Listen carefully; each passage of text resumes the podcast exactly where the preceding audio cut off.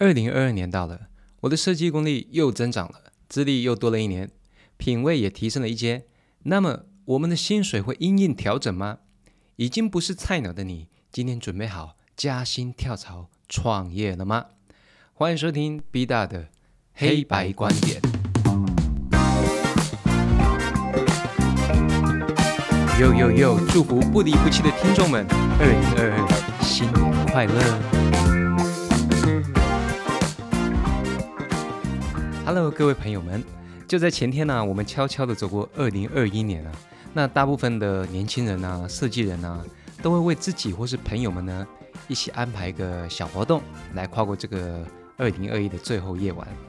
然而 B 大呢，选择是在家安安静静的拼乐高拼图哦。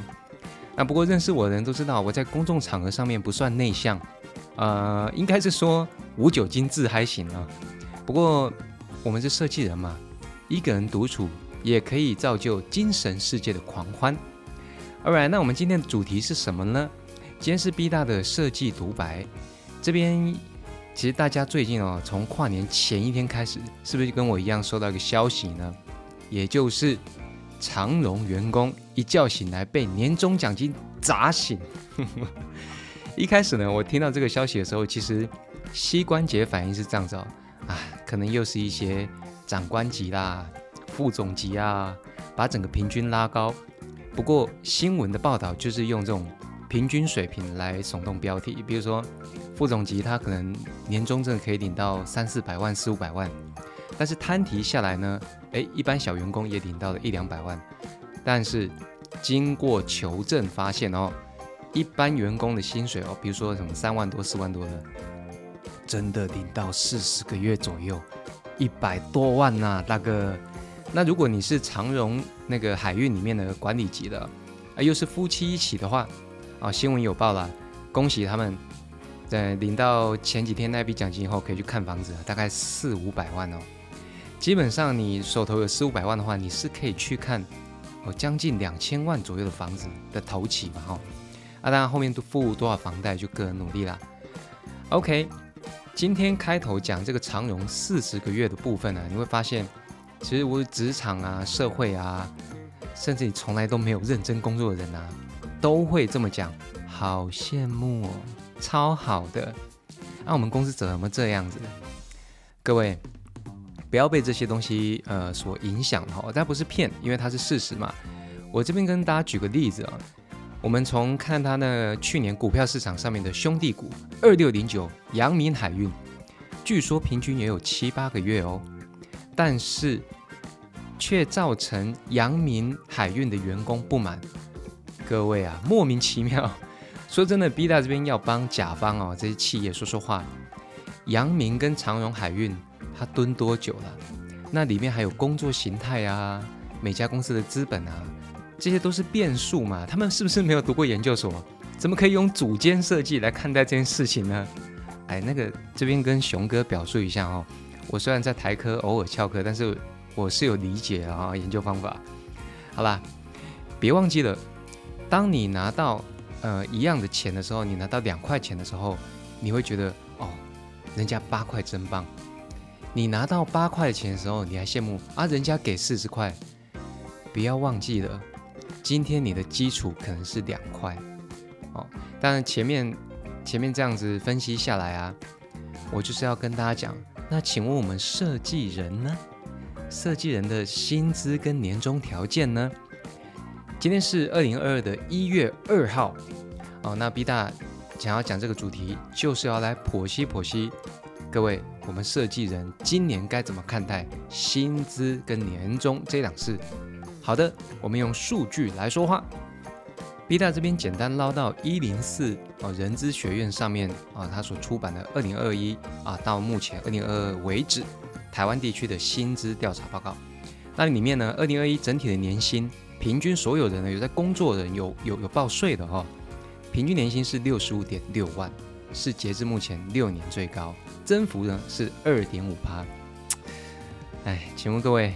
你有六十五点六万吗？OK，那我们总是笑着说啊，不好意思，我就是拉低平均那一个，没关系，咱们二零二二年开始，设计人就是拉高平均的那一个。好，那第一名半导体产业，平均年薪九十二点一万，那大家不外乎就是台积电呐，对不对？一些什么光电产业啊，半导体啊，哦，不好意思，光电可能它细分还会另外拆出来啊。那第二名是什么呢？电信及通讯业，八十三点九万，这是平均年薪第二名。那电信及通讯业离我们稍远一点了，因为毕竟我们是设计类别嘛，哦。但是你有可能在电信里面做设计师，在通讯行业里面做设计师。那第三名啊，是我们熟悉的金融业。金融业包括什么银行啊，什么你办一些跟资金相关的理专呐。金融业平均薪资八十点八万哦，这是二零二一年的资料啊。好，以上九十二点一万，八三点九万，金融业八十点八万，在新鲜人的部分。你大学毕业起薪三点一，硕士呢起薪是三点五万，那这个我觉得我们可以大声讲啊，我们设计的大学生出来，硕士出来都有到这个水平啊，所以年薪呢努力好不好？OK，那我们看一下第二个指标是什么呢？第二个指标是前一到十名，我刚刚说了，第一名半导体，第二名电信，第三金融业，第四名。电脑及消费性电子制造业，哇哦哦哦，那呃很多我的听众朋友是不是踩到这一块了啊？咱们第四名哦，OK，不过后面我们还会细分哈。第五名电子零组件相关行业，比如说 cable connector，大家所熟知的红海以前，因为它叫 Fastcom 嘛，它以前其实就是做 cable 的啊这种通讯的零组件，所以呢，今年一些。你本来想说啊，这个跑电子厂的业务啊，这个跑零件厂业务，不好意思啊，他们今年排名第五名，第六名软体及网络业。我们先撇开什么 NFT 啊，什么 Bitcoin 啊以外，软体及网络业其实这几年一直都很好，第六名。啊，第七名银建业，很多大老板都是银建业，这你也知道吧？那应该这边的第六名没有把啊，第七名没有把老板算进来啊。第八名光学相关，OK，大力光拜拜。第九名化工与石化业，化工这家伙呢，读起来很无聊哦，化工生，但做起来光明无限，薪水之高的，然后都是他们接下来的第九名。第十名法律会计顾问相关啊，很多人离婚嘛，对，需要律师嘛，打官司需要律师嘛，小屁孩富二代闯祸的需要律师嘛。那顾问、会计其实也都蛮高，这第十名。好，第一名到第十名我讲完了，第十名这边他的年薪是七十一点九。好的，那还有第三个数字是什么呢？第三个数字是一零四，我不知道一零四有没有跟政府合作哦。一零四这边一直写说新鲜人的起薪哦都是一直高的，但是今年哎他保守了。比较二零二零跟二零二一呢，学士起薪分别降了七块钱。学士起薪二零二零年是三万一千两百二十七，但今年呢，啊，今年最新的数据就是还是三万一千两百二，fine，基本上是差不多了。但是硕士就有点落差了。硕士的起薪在二零二零年是三万五千六百六十一，在今年啊，在在在去年啊。二零二一年是三万五千五百五十一，降了一百块。好，各位，那差距是什么呢？就是看起来学士跟硕士哈是三万五千五比三万一千二差了大概四千多块，还要念硕士吗？嗯，但是 B 大提供大家另外一种看法，我们不是只看学士跟硕士差了四千多块，我们看这五年，二零一六到二零二一呢，学士的起薪从两万九千六百五。爬到三万一千两百二，这之间大概有一千六左右，所以学士在这五年哦，薪水涨了一千六。硕士呢，二零一六年是三万四，那硕士在二零二一年是三万五千五百五，差了一千五百多块。学士从 total 里来讲，它的成长幅度比硕士高了不少啊，因为那个 base 两万九也低一点嘛。所以其实大家对学士跟硕士的迷思越来越小，我个人是看这一块。那你说学士跟硕士，你比较厉害的读两年，哦，那普通的两年半到三年，甚至读到四年的，差那几千块而已吗？这四年，B 大建议你出去战斗，OK？好了，那 B 大刚刚讲的一到十名呢，接下来我要为各位设计人，你要转行或者说跨足那个行业的相关设计，所以我们再来讲后面的排名。第十一名是水电能源供应业，啊，这个我不了解，先跳过。接下来是十二到二十二名的薪资排行呢，那这个一零四上面有写哦，到十二到二十二名之间，我们可以称这个族群叫做小幅领先族群啊，各位看看我们是不是小幅领先族群？那这边第十二名运输相关哦，十二名，你有把他的 那个年终算进去吗？啊，理论上这个年薪是有啦，所以我们先相信，OK，把长荣海运啊，或者说其他海运、阳明啊、万海啊，全部算进来。第十二名的运输相关业，平均月薪是四万四千九，我们就当四万五好了。他们平均是四万五，才排在所有行业里面的第十二名。第十三名，建筑跟土木工程，十四名。精密仪器与医疗器材，平均已经四万四了。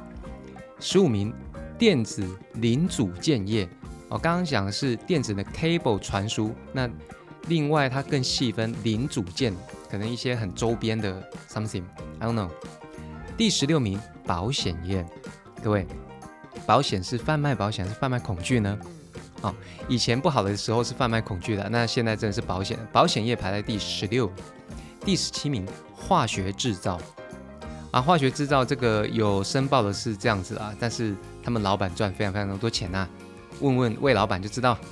第十八名，不动产业，房屋这几年是看起来是不好，但是还是有钱人一直买，他们仍然维持在第十八名。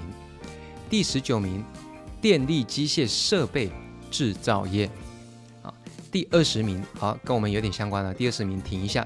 第二十名是广告行销、传播经济，但是第二十名广告行销、传播经济呢？我猜大部分是广告人员、企划啊 PM，那后面还有一个传播经济，I don't know，maybe 是那种经纪人啊、媒体啊，全部都算。但是设计人像视觉传达啊 UI，然后做 App 的，有时候会在这一块，这个排在第二十名，平均月薪是四万两千五。第二十一名。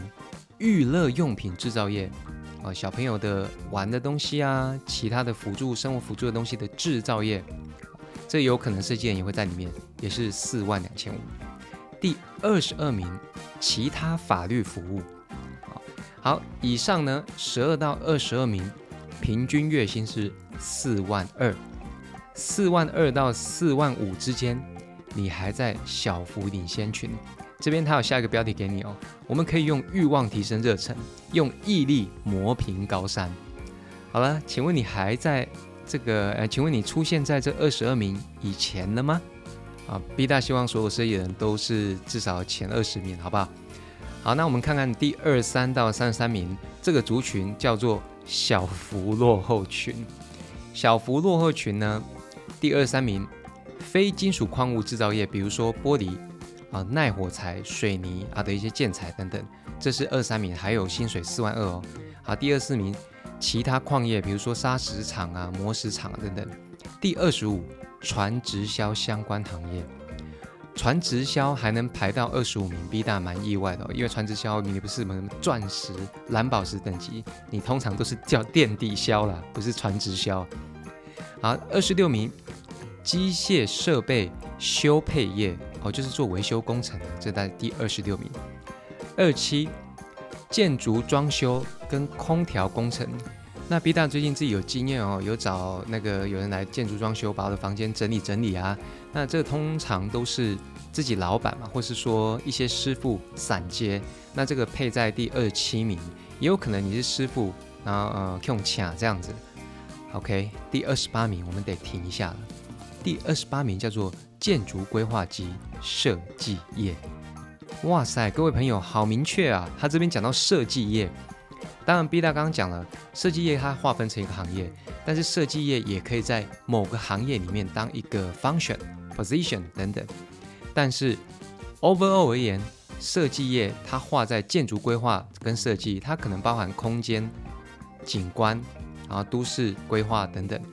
第二十八名的平均薪资呢是四万一千零四十一块。请问你是做室内设计的吗？你月薪如果超过四万一，恭喜你，你应该是里面的佼佼者了，PR 值算高了。好，二十九名邮政及快递业，嗯，fine。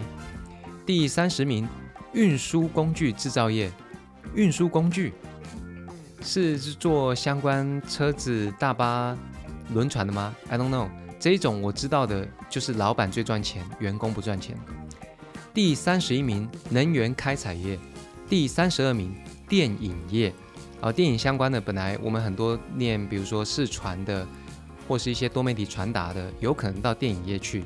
电影业的薪资排在平均三十二名，薪资是四万零三百五。第三十三名 rubber plastic。制品制造业哦，就是做橡胶的啊、做 rubber 啊，里面的人平均薪水是四万块，三十三名。OK，以上是二三到三三这一类族群呢，嗯，后面他也有帮你下一个标题叫“放轻松了，养孩子嘛，没什么大不了的”。那大家注意哦，建筑规划跟设计类排在第二十八名，二十八名是四万一千零四十一。请问你超过这个薪水了吗？OK，接下来我们要看的是三十四到四十五名以下族群，简称妈妈说人可以流泪，但不可以软弱。那以下就是中度落后群了。我觉得一定是客气了，我们人要有斗志。以下其实基本上都是落后群。好，各位没有其他意思哈，我快速跟各位分享：三十四名纺织业，三十五名会计服务业。我刚刚有讲会计业，但它 maybe 不是公司。他只是帮人家呃做会计服务，有这种小小小型的，甚至个人的哦。那第三十六名出版业，这写书的啊，或者说出书的啊，最近真的很可怜，因为或许是那个电子化来临的影响。三十六名是出版业，三十七名政治机构相关业，平均月薪三万九千四百七十八，这是账面上的啊，这是有记录的。政治机构相关业有记录的是三万九，没记录的呢，全部搬到啊，这是那个多隆讲，不是我讲，全部搬到我家去。然后第三十八名，医疗服务业，医疗服务业我不知道，因为这个大概是，呃，大家如果有去那些医疗机构啊，比如说那个美容的啊，美姿美仪啊，或者说甚至现在牙齿都已经算半医美服务哦，一个医生。配四个护士，五个、六个，很多，所以通常呢，他的薪资水平是很极端的。医生一个月二十，月呃那个护士一个月三万啊。但是呢，医生跟护士可能有点什么，好，再把这个水平拉回来。第三十九名，家具及装饰品制造业。其实这几年大家生活也都不是很好过，买装饰品的人少了，但买家具的人还是不少。可是也呈现极端化，有可能。人家就喜欢用做的，哦，像什么友情门啊、生活工厂啊，其实他们都不是很好，但是里面可能有我们哦工业设计的人才，比如说家具设计的、装饰品的等等，但已经排到第三十九名了，平均月薪是三万八千九。第四十名相关纸制品制造业啊是三万八千八，四十一名哎，比达现在正在做了广播电视业，还有四十一名，还有月薪三万八，不错啦。第四十二名批发业，我不晓得这个批发业是指什么，跳过。四十三名金属相关制造业，奇怪了，统一实业怎么股票起不来呢？因为它薪资排到第四十三名去了。好，第四十名鱼捞水产养殖业，好，这是第四十名。第四十五名食品烟草及饮料制造业，三万七千八百三十四。OK，各位。我们再快速看真正最落后的一群，第四十六名租赁业哦，租赁业这个我没有概念，他就写了个租赁业，大家可以去一零四看他的那个细说。第四七名运动及旅游休闲服务业，这个肯定很惨呐，旅游休闲光去年前年就倒闭多少了？那排在第四七名，可能他把运动跟旅游休闲并在一起，所以运动业稍微有拉高一点点他们的平均。第四八名。环境卫生业第四十九名零售业，第五十名，各位停一下，第五十名是译文相关行业，译文，嗯，很多设计人喜欢做文创吧？那当然，文创这包括电影、它的产出、它的展览等等相关收入。那会怎么样去申报你什么产业？其实它可以细分很多很多啦。Anyway，第五十名我看到译文相关产业跟设计其实也蛮有相关的，平均月薪。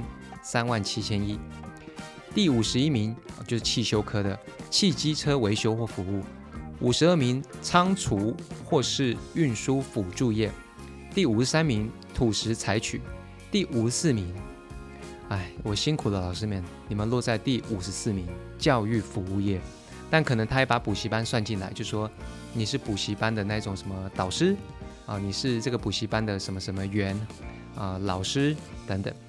第五十五名住宿服务业，住宿服务业在这两年其实也被疫情打击得很惨，它落到第五十五名了。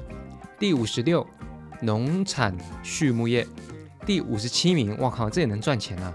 宗教团体组织，嗯，哦，还有一个职业团体组织，厉害。第五十七名宗教团体组织，呃，平均月薪是三万五千八，各位，这是有记录的，是账面上的，没记录的呢？全部搬到我家去啊！第五十八名停一下哦。第五十八名叫做印刷相关产业，很多工业设计的人才或是视觉设计，一不小心都会掉到印刷产业。印刷产业排名在第五十八名，薪水三万五千五。第五十九名征信社及保全楼管业。第六十名社会福利服务。OK，以上一到六十名全部讲完了，各位。到其实三四十名到六十名以后呢，B 大认为都是落后群啊。我们希望我们可以把用设计的力量把这些东西拉正。但我看了这些以后呢，我又去做了一个实验。你你可以打看到，你会打那个台湾薪资、台湾年薪比较，它就会出现第一个那个快搜。你可以输入你的年薪，如果你的年薪是破百万的话，你的 PR 值在台湾里面是。八十哦，破百万是九十到一百一之间，是台湾大概二十趴呃前二十趴的人哦。如果你薪资达到一百二以上，甚至两百，那你就是台湾前十趴的高薪族群。大家落在哪里呢？那我落在哪里呢？那咱们再绕回来看一下年终奖金这档事哦。我们从二零二零往前看前五年呢，我这边查到的资料是年终最高的三大产业，第一个住宿业，哇，前五年还这么畅秋哦，去年跟今年应该很惨啊。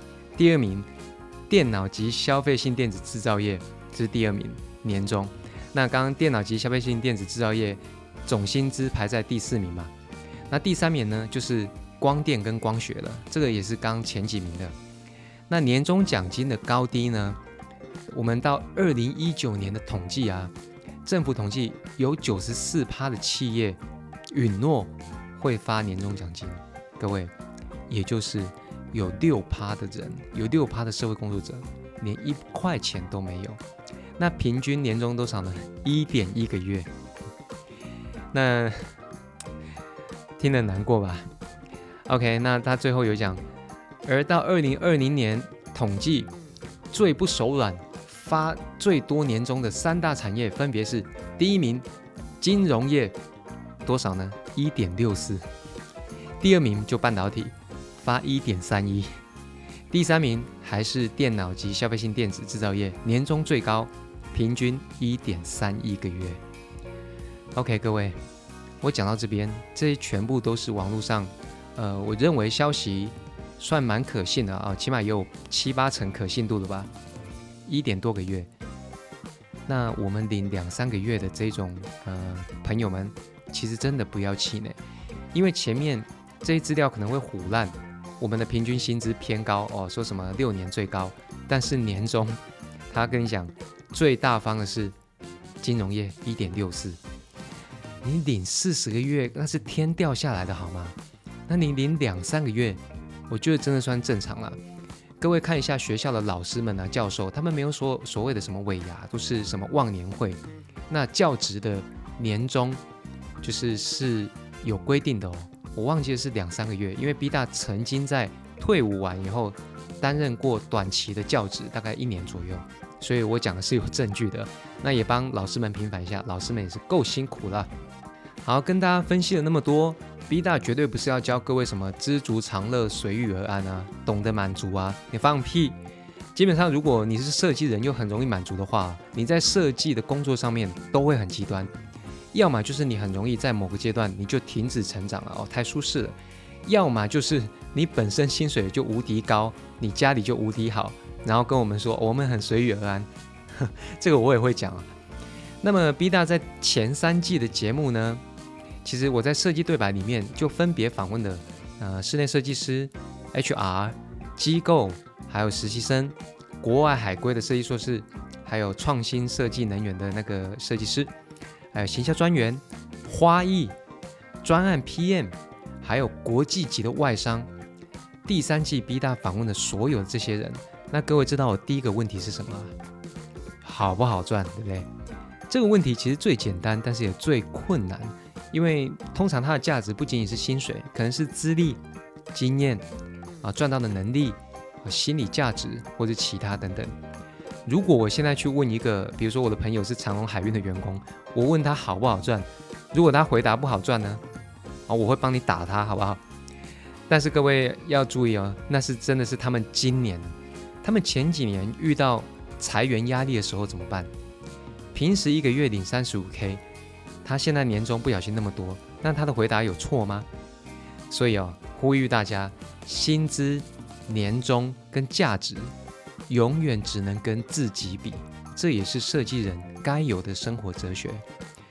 综合以上，B 大还是把我在设计对来里面抓到的一些薪资重点整理给大家。好，来，第一个室内设计。那咱们厉害的室内设计师小 J 他说过，室内设计他觉得确实还不错赚，但是压力之大呢不在话下。你的沟通也要有水平以上。你的业主百分之九十都是外行，但百分之一百每个人都觉得自己很厉害，只是没做设计而已。